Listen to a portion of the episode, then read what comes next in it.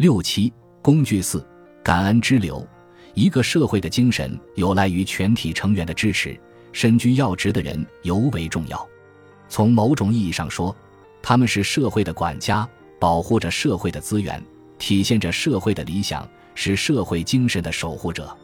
我们的社会之所以如此病态，其中一个原因是部分管理者没有从他的最大利益出发，他们觉得他们除了对自己，对其他事物都没有责任。在银行业、法律界、医界、政界、学术界和商界。我们有时会看到某些有权有势的人无法维护整个社会，他们采取了人人为己的态度，其中的原因显而易见。在我们的社会里，几乎每个人都不满足于自己拥有的东西，没有人认为自己所拥有的已经足够了。这种无论我们积累多少权力和财富都不够的感觉，迫使我们只为自己着想，放弃对整个社会的责任。尽管存在种种问题。但仍有很多让我们感觉美好的事物，那么为何不满足的感觉还是如此普遍呢？答案是，我们与唯一能满足我们的事物失去了连结。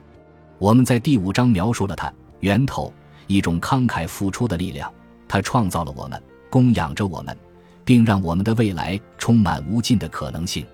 当感觉不到源头真正存在于自己的生活时，我们会感到孤立无援。正是那些感觉驱使我们只关注狭隘的个人利益，也使得一些有权力的人放弃了对整个社会的责任。责任意识不能通过立法来进行规范，法律法规也许会阻止最恶劣的不负责任的行为，但不一定能深入人们的内心去改变他们的感受。那些处于权威地位的人，只有在对自己得到的东西心怀感激时，才会被感动，去履行自己的责任。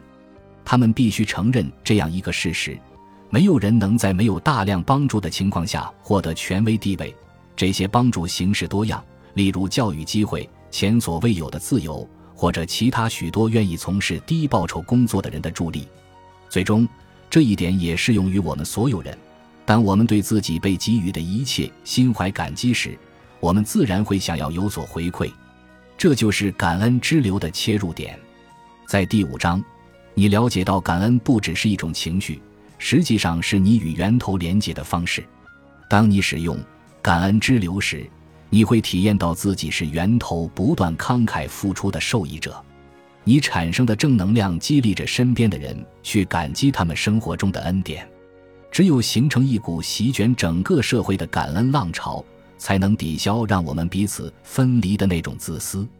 想象一下，这会是什么样子？闭上眼睛。反复思考你所有的不满足，然后想象你周遭的整个社会都处于类似的不满足状态，这会如何影响人们对彼此的责任感？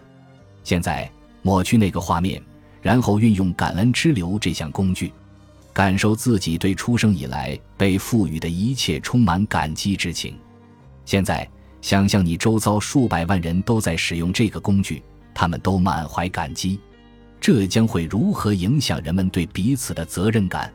你现在正在想象的社会与你一开始想象的那个社会有什么不同？